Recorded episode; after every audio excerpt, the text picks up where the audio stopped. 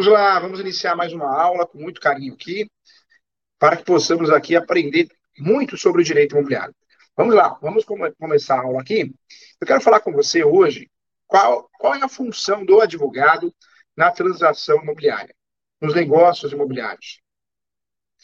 Quero bater um papo com você sobre a, a função. Como que o advogado pode ajudar, o advogado, a advogada pode contribuir nas transações imobiliárias, no direito imobiliário. Vamos lá, vamos começar aqui. Nós temos várias áreas de atuação. O advogado, a advogada, pode atuar, sim, no direito imobiliário em diversos segmentos diferentes. Nós temos o direito imobiliário como um ramo do direito civil. Esse ramo do direito civil não dá para fugir. Né? Direito imobiliário é direito civil. Alguns doutrinadores, estranhamente, falam que inventaram o direito imobiliário. Né? Tem um doutrinador aí que fala que inventou, aquele que criou o direito imobiliário. Mas nem que ele tivesse mil anos. Né? É, o direito imobiliário nasceu no direito civil. Ele, ele aparece no direito civil e lá nos primórdios, no direito romano, nós já tratávamos de questões processórias, da posse, da propriedade. Claro que o direito imobiliário passou realmente por uma atualização constante, até chegar aqui no tom que nós temos hoje, que é o direito registral, o direito notarial, o registro no cartório de imóveis, o procedimento para fazer esse registro, que se dá através de escritura pública, é, recolhimento de tributo, posteriormente o registro. Então, nós sabemos que passamos por muita coisa e muitas evoluções. O direito imobiliário é um segmento do direito civil que trata das relações homem e imóvel. Esse é o objetivo do direito imobiliário. Qualquer transação do homem e mulher com imóvel, doação, comodato, locação, registro, regularização, qualquer relação que tem imóvel no meio, nós podemos chamar de uma relação do direito imobiliário. Quando nós falamos de direito imobiliário, o que, eu quero trazer para você? É, apesar de ser um segmento do direito civil, nós temos aqui princípios e conceitos próprios no direito imobiliário. São vários princípios e conceitos próprios. Entre esses princípios e conceitos próprios, nós temos, sim, é, princípios contratuais, princípios e conceitos de instrumentos, ações judiciais, então, nós temos muitas novidades aqui no direito imobiliário, é, muita autonomia. O direito imobiliário é um ramo multidisciplinar, então nós precisamos sim conhecer outros ramos, como o direito constitucional, o direito administrativo, a desapropriação, que faltam bons profissionais para atuar nessa área. A parte também é, de licitação de compra de imóveis, a justificação. Isso no direito administrativo, sem falar no direito consumidor, a compra e venda no imóvel na planta, a cobrança de corretagem devida, taxas abusivas, juros abusivos, é, atraso na entrega da chave, atraso na entrega do apartamento, da posse. Nós temos aí várias atuações importantes no direito imobiliário. Você pode ser um especialista em todas as áreas do direito imobiliário e pode ser um micro especialista, só faz aquela determinada área. Então, isso acontece muito. Advogado que só atua no direito imobiliário vinculado ao direito consumidor. Advogado que utiliza seus conhecimentos só para atuar na parte tributária do direito imobiliário. Então, isso é possível. Quando nós falamos aqui do ramo multidisciplinar, não podemos esquecer do direito tributário, que nos interessa muito. Quais são os tributos pagos numa transação imobiliária? Compra e venda, doação, morte, causa mortes. É, isso é muito importante. Tributo, ITR, IPTU, qual a fonte que vai gerar Será que está correto ou não? Como impugnar esse valor? Então, a, as questões do direito imobiliário nos interessam muito. É muito importante conhecer muito bem o direito tributário. Vamos lá, vamos bater um papo também aqui. Não podemos esquecer em deixar de lado o direito registral notarial. Por mais que pareça estranho, o direito registral notarial, ele fala a mesma língua do direito imobiliário. O direito imobiliário, apesar de ser o filho da, do direito civil, né, da mesma mãe de outros ramos, como direito médico, como direito, eh, não só direito médico, mas direito de família, direito de sucessões, o direito imobiliário ele se dá melhor com o direito registral e com o direito notarial. O direito imobiliário fala a mesma língua do direito registral, do direito notarial. Mesma língua, nós, nós conversamos no mesmo mundo. Então, é muito importante para que o advogado do direito imobiliário possa ajudar, para que ele possa ajudar o seu cliente, é fundamental que ele conheça também Sim, o direito registral e o direito notarial. As atribuições dadas a cada cartório e qual atribuição obrigatória necessária para uma atuação constante sim, é, no direito imobiliário. Então, muito importante isso. Quero trazer para você a divisão do direito imobiliário. Nós sabemos, então, que o direito imobiliário é um segmento do direito civil, porém possui princípios e conceitos próprios e é um ramo multidisciplinar. Quando nós falamos do direito imobiliário, não dá para desprezar nenhum ramo do direito. O direito é um. Ele é dividido em áreas para ficar didático e facilitar a especialização. Quem faz tudo não faz nada, tem que ser especialista.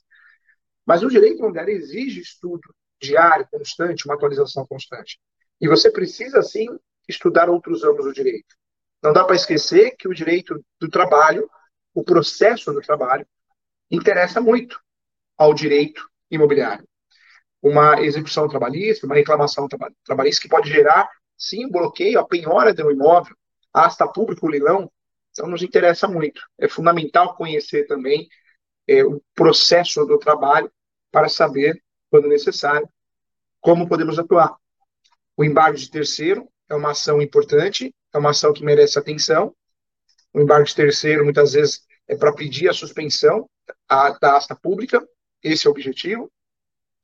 Quando nós falamos aqui também é, ação rescisória, uma ação rescisória que vai impactar diretamente na desconstituição da sentença, e com isso talvez você consiga é, livrar um imóvel de uma penhora, uma execução de uma asta pública, também é uma ação que nos interessa. Então nós temos sim é, a obrigação de conhecer o processo do trabalho. Não só a parte processual, peças necessárias que, mesmo atuando em direito civil e direito imobiliário, nós vamos ter que aparecer no direito do trabalho, mas também é importante conhecer as certidões trabalhistas, que inclusive é objeto de confusão. Numa transação imobiliária, nós somos obrigados a praticar o due diligence. Somos obrigados a praticar o due diligence. Quando nós fazemos o due diligence, nós vamos solicitar certidão de propriedade atualizada, certidão do distribuidor civil da esfera federal, da esfera, da esfera estadual. Vamos solicitar também certidões de protesto, mas não podemos esquecer das certidões trabalhistas. E quando nós falamos de certidões, são duas. Certidões trabalhistas. São duas. O advogado, o advogado, o corretor, a corretora, a imobiliária que solicita apenas uma, cometeu um erro. Que pode assumir a responsabilidade se o negócio der errado. Quando nós falamos de transação imobiliária, é necessário o due diligence antes da transação imobiliária. O compliance imobiliário é feito após a transação imobiliária. O cliente contrata o advogado, o advogado, o corretor de imóveis, a corretora, para prestar um serviço, para analisar se o negócio foi feito, foi seguro. É claro que due diligence é muito melhor, porque quando nós falamos de due diligence, nós estamos trabalhando com uma ferramenta preventiva. O compliance imobiliário, na verdade, nós estamos usufruindo de uma ferramenta após a conclusão do negócio, pós-negócio. Então, se a transação foi mal feita, se algo deu errado, nós vamos descobrir o compliance imobiliário. Só que já vai ser tarde demais. Na verdade, nós já vamos ter um problema. Talvez vamos ter que pedir a rescisão do contrato, Talvez vamos ter que pedir é, a nulidade do contrato, ação declaratória de nulidade, anulatório, uma ação anulatória. Então a situação se complicou. Por isso a orientação é sempre fazer o uso do due e não do compliance imobiliário. Muita gente faz o negócio, depois com receio, procura um advogado, um advogado especializado em direito imobiliário para fazer o compliance, mas aí já foi, né? O pior já aconteceu. Aí você vai ter que correr atrás de prejuízo, talvez um distrato, talvez tenha que usar o meio judicial, né, uma rescisão, uma ação rescisória, uma ação anulatória. Complicou. Já virou litígio, se não for possível o acordo.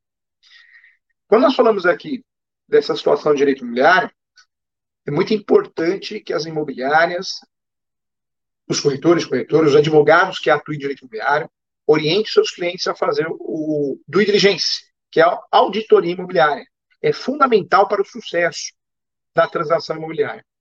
Vamos lá. Quero trazer para você agora outros pontos. Nós falamos aqui, sim, das transações imobiliárias, dos negócios imobiliários que nos interessam. E voltando aqui nessa parte dessa divisão. Quem atua no direito imobiliário, o advogado, advogada imobiliária, pode atuar com exclusividade na parte condominial, do direito condominial, pode atuar com exclusividade na regularização de imóveis, pode atuar também na parte criminal imobiliária. Nós temos hoje vários crimes imobiliários conexos aos negócios, às transações imobiliárias.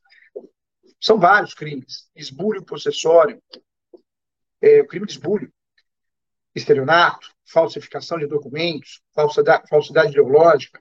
Temos também aí o loteamento irregular, crime que tem lei própria. Então, nós temos aí vários crimes onde o advogado que gosta do criminal, da área criminal, área penal, processual penal, pode atuar dentro do direito imobiliário. Nós temos também a área do direito consumidor, onde o advogado pode se tornar especialista, advogado advogado, atuando nas demandas de compra e venda de imóveis direto com a construtora, com a incorporadora, na desistência, no distrato, na rescisão, na devolução dos valores pagos, no vício oculto, na evicção, na rescisão de contrato em virtude de evicção, porque a construtora tem processos que acabaram gerando bloqueio, um prejuízo material. Então, nós temos aí várias oportunidades de atuação no direito do consumidor aplicado ao direito imobiliário, chamado, inclusive, direito imobiliário eh, aplicado ao direito imobiliário, ou direito, eh, direito imobiliário consumidorista consumirista, é um nome utilizado também. Também é um segmento interessante, faltam bons profissionais. É muito comum uma construtora, incorporadora errar. É muito comum, na hora que você quer desistir, fazer um distrato, não chegar a um consenso, não resolver o problema. É muito comum isso. E aí é importante é, conhecer o assunto, é importante conhecer o assunto e poder atuar como especialista. Volto no ramo aqui do direito tributário. Direito tributário poucos profissionais que atuam no direito imobiliário são focados nessa parte tributária. Muitas vezes o seu cliente paga tributos numa transação imobiliária indevido. O recolhimento equivocado, como impugnar, como pedir a restituição. Numa transação imobiliária, imposto de renda também, uma dúvida que paira é, sobre o brasileiro é imposto de renda. Como que eu vou fazer a declaração do imposto de renda?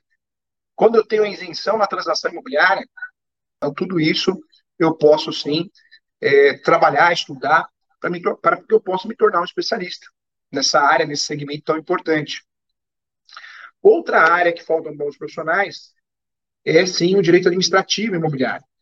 Quando nós falamos de direito administrativo imobiliário, vale a pena sim bater um papo, conversar sobre a desapropriação.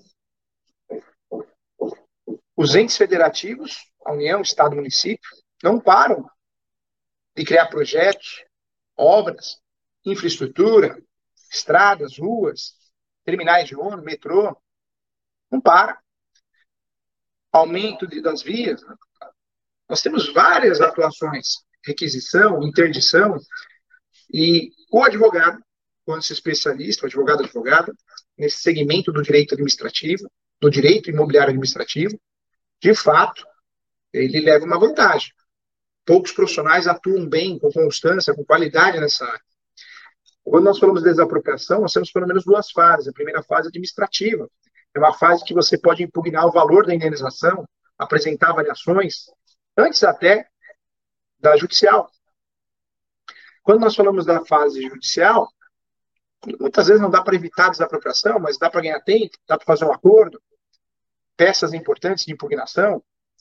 Também vale a pena conhecer e aprofundar os estudos em relação a, esse assunto. Eu já tinha falado do direito condominial. O direito condominial você pode atuar tanto para o condômino, pode atuar muito no direito de vizinhança e pode atuar também é, advogando para o síndico, para o prédio, para o conselho. Então, o direito condominial te dá essa possibilidade, abre essa porta. Não podemos esquecer aqui, e também isso é muito importante, é, hoje nós temos advogados no direito imobiliário que são especialistas em financiamento imobiliário. Juros abusivos, taxas abusivas, venda casada.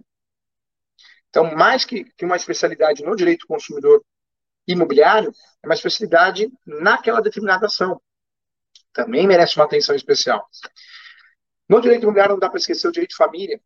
Toda vez que existe a partilha de bens, no divórcio, na separação, na união estável, ou dissolução, tem partilha de bens, aparece lá o direito imobiliário. Então, o advogado que atua no direito de família, nessa parte de divisão de bens, patrimônio, também sim é um advogado atuante do direito imobiliário.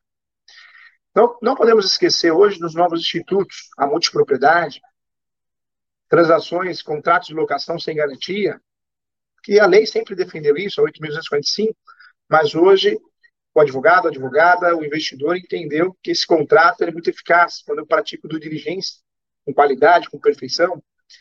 É, nós temos aí nesse cenário, na advocacia imobiliária, várias áreas de atuações, várias áreas que o advogado, a advogada pode atuar de forma segmentada, escolhendo um ramo específico do direito imobiliário ou atuando em todas as áreas.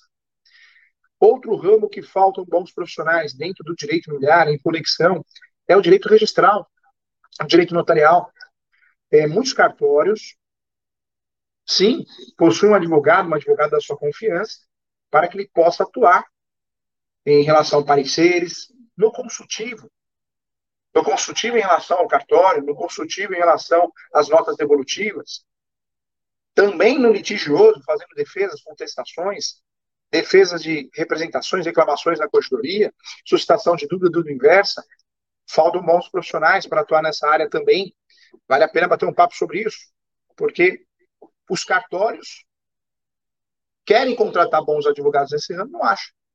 Não acha porque não tem. Quero trazer para você que o direito imobiliário também, nós não podemos esquecer da fonte, do nicho, da alocação. Nós sabemos da importância da alocação e uma notícia positiva, uma notícia importante, segundo revela a FGV, numa pesquisa, existe um número muito baixo de ações, ações judiciais, é, de despejo, uma vez que temos um número absurdo de locação no Brasil. Nós temos poucas ações locatícias, litígios, se você parar para pensar no número de negócios que nós temos em relação à locação. É sinal que as imobiliárias, os corretores, corretoras, advogados e advogadas estão fazendo um ótimo trabalho em relação ao do diligência inicial, antes da locação. Então, merece uma atenção especial nesse sentido. Quando nós falamos aqui é, de locação, quem pode fazer administração de bens, administração de imóveis? Tanto advogado como corretor, ou seja, a imobiliária. A locação é um serviço exclusivo do corretor. Só o corretor pode fazer locação. Hein? Locação é apresentar o imóvel. É receber lá o primeiro aluguel, meio aluguel, porque apresentou, cuidou da transação imobiliária. Administrar já é outra coisa. Né? Administrar é cuidar do recebimento e repassar o valor. É uma outra responsabilidade. Quando nós falamos de administração, também é um mercado interessante, a administração, não só para o advogado, como para o corretor, para que o advogado possa ajudar o corretor de imóveis, também em parceria, prestando serviços como despejo, revisional, conciliação. Não podemos esquecer que a estrutura do direito imobiliário aparece aonde? No que é posse e que é registro. Registro no cartório de imóveis, sou dono, sou proprietário. Qualquer outra situação que eu tenha é posse, eu sou possuidor. No cartório de imóveis eu posso fazer o registro, eu estou transmitindo imóvel. Estou transmitindo, estou passando para outra pessoa. Quando eu falo do cartório de imóveis, eu também posso usar o serviço de averbação. Averbação, atos da vida. Cuidado. Tabelião de notas faz escritura pública. Cartório de imóveis faz registro. É serviços diferentes. Não vai confundir. Então podemos esquecer também da origem. Da origem, sim, das transações imobiliárias. Quando eu falo da forma de adquirir imóveis no Brasil, e aí nós temos que ter em mente isso. Nós temos duas formas. A primeira forma originária e a segunda forma derivada. Professor, o que é a forma originária? A forma originária tem vários exemplos, mas o exemplo mais comum, mais conhecido, é o famoso uso capião. A forma derivada se dá através dos contratos imobiliários. Vários, compra e venda, compromisso, promessa, cessão de direitos possessórios, cessão de direitos hereditários, cessão de direitos, contrato preliminar, que é o contrato que substitui a proposta aceite. Então, olha o mercado que nós temos. Quero fazer um convite especial para você. Professor Júlio, eu quero fazer cursos gratuitos com certificado, homologado pelo MEC. Eu sou coordenador acadêmico da, da Faculdade Escola Superior Universitária, que tem parceria com a B, tem parceria com o Cresce também. É, entra lá no site www.portaleso.com www.portaleso.com.br. Está aparecendo para você, www.portaleso.com.br. Vários cursos gratuitos, com certificado, mais de 100 cursos. todos com certificados homologados pelo MEC. É, temos a escola, a faculdade tem parceria com várias OABs, com o Cresce, então bem legal, bem bacana. É, você pode estudar e não gastar nada, né? Essa é a intenção. Tem a, a minha pós também de Direito Imobiliário, na qual eu sou coordenador, quem tiver interesse. É, tem vários cursos, a pós custa acho que 958,80. É, uma, é um projeto para democratizar o direito imobiliário, para que corretora, corretora, advogado, advogada consiga fazer, estudar, aprofundar seus estudos. Aparece também os meus contatos, quem quiser agendar uma mentoria, uma conversa, uma reunião, é o 11 97685 3891. 11 97685 3891. Meu e-mail é julio.professor.direito.gmail.com. E também siga o professor nas redes sociais. O Instagram é professor.julio.sanches. O professor. Sempre divulgo aulas, palestras gratuitas, as lives que nós fazemos. Né? Então, tudo com muito carinho e respeito a você. Tá bom? É, eu agradeço a você. Mais uma aula, mais uma, uma aula importante. Desejo a você muita paz, saúde, que você consiga fazer bons negócios, boas transações imobiliárias, tá bom? Muito obrigado e até semana que vem ao vivo, com muito carinho, sempre às 10h30. Hoje nós tivemos um pequeno atraso em virtude de um problema técnico que nós tivemos aqui, né? Acabou a energia e voltou, é, e aí ocorreu esse pequeno atraso, mas sempre no horário, tá bom? É, o, Fernando, o Felipe sempre me ajudando. Chegou as perguntas aqui. Então, o André Moraes pergunta, professor, considerando um contrato social que tenha como meio de pagamento das cotas sociais um bem imóvel da Marinha, quais condições para que possa a propriedade efetivamente incorporar a empresa? Na verdade, é, precisa analisar realmente a situação real do imóvel. Quem que é o proprietário? Né? Se realmente o proprietário é o sócio, eu consigo fazer essa transmissão tanto da pessoa física para a jurídica, como da pessoa jurídica para a pessoa física. E aí sim, eu vou, eu vou ter que analisar se existe ganho de capital ou se a intenção não é, é fazer a compra e venda. É, isso me parece que seria mais uma organização patrimonial, que para ser uma hold, a criação de uma hold, um planejamento sucessório. Então, existem várias vantagens nesse sentido. Em regra, não tem que ter nenhum impedimento, não o contrato social tenha como meio de pagamento os cotas sociais. Não, não tem, não. É, o problema que nós vamos ter é, é, o cartório, o entendimento do cartório. Quando nós temos a questão da marinha no meio, pode ser que você tenha que entregar, a partir do momento que você solicita a transmissão desse imóvel, pessoa física para pessoa jurídica, da pessoa jurídica para pessoa física, uma certidão, chamada certidão de objeto. É, e aí alguns cartórios acabam exigindo essa certidão, você vai ter que solicitar na marinha. Então, é o único detalhe que nós temos, mas não é todo cartório que exige essa certidão. Mas, em regra, tem tudo para dar certo, tá? Legal, André. Um abração para você, hein? Que legal, gente. Aqui, várias perguntas. Carla Ferreira, bom dia, doutor. Tem uma pergunta. Caso possa me responder, agradeço. Eu comprei um imóvel, só que o terreno não tem escritura pública. O rapaz construiu nos fundos da casa dele. Como resolver isso? Se não tem escritura pública, Carla, uma saída que você tem para regularizar esse imóvel no futuro, porque talvez você comprou agora, então você não tem aposta para isso, mas é a REURB, a regularização fundiária. Está aí uma forma de você tentar regularizar com facilidade esse imóvel.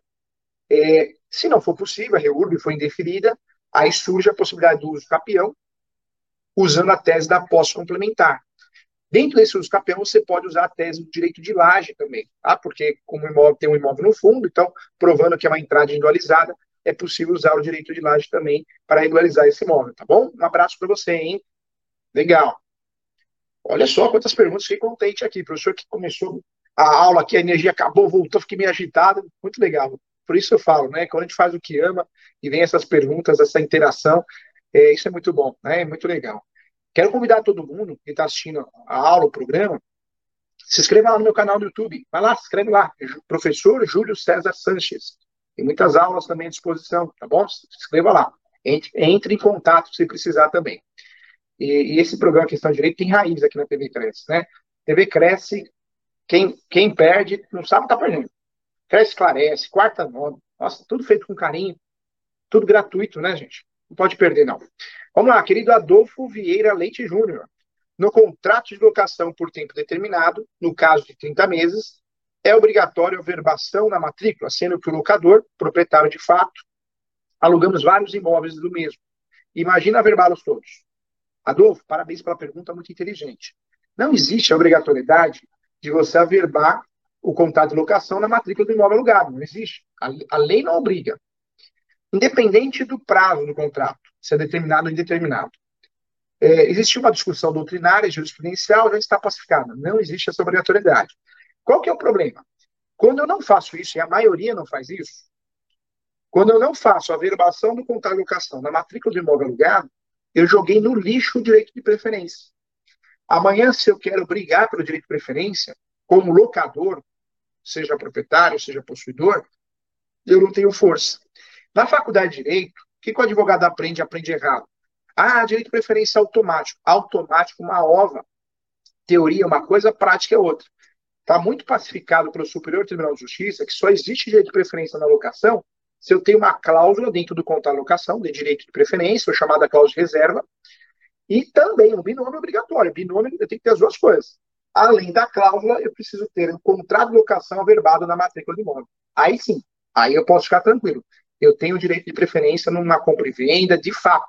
Se eu brigar judicialmente, eu consigo a nulidade, depositar em juízo. Agora, sem a cláusula de direito de preferência ou de reserva dentro do contrato e a verbação do contrato de locação na matrícula do imóvel alugado, para gerar publicidade, não vou ter esse direito de preferência. Então, nessa situação, a verbação ajuda nesse sentido, no direito de preferência, e ajuda também a gerar publicidade para qualquer situação. Mas nós não fazemos isso porque a gente não quer gastar. É o que você falou, Adolfo. São vários imóveis. É um custo, mas é um custo que vai fazer a diferença lá na frente se algo acontecer de errado, se o locador vender para outra pessoa, né? Então, de fato, tem um direito de preferência protegido, tá bom, Adolfo? Legal, parabéns pela pergunta, hein? Legal. Respondemos todos aqui, com muito carinho, muito respeito, muito obrigado e até semana que vem. Um beijo para todos.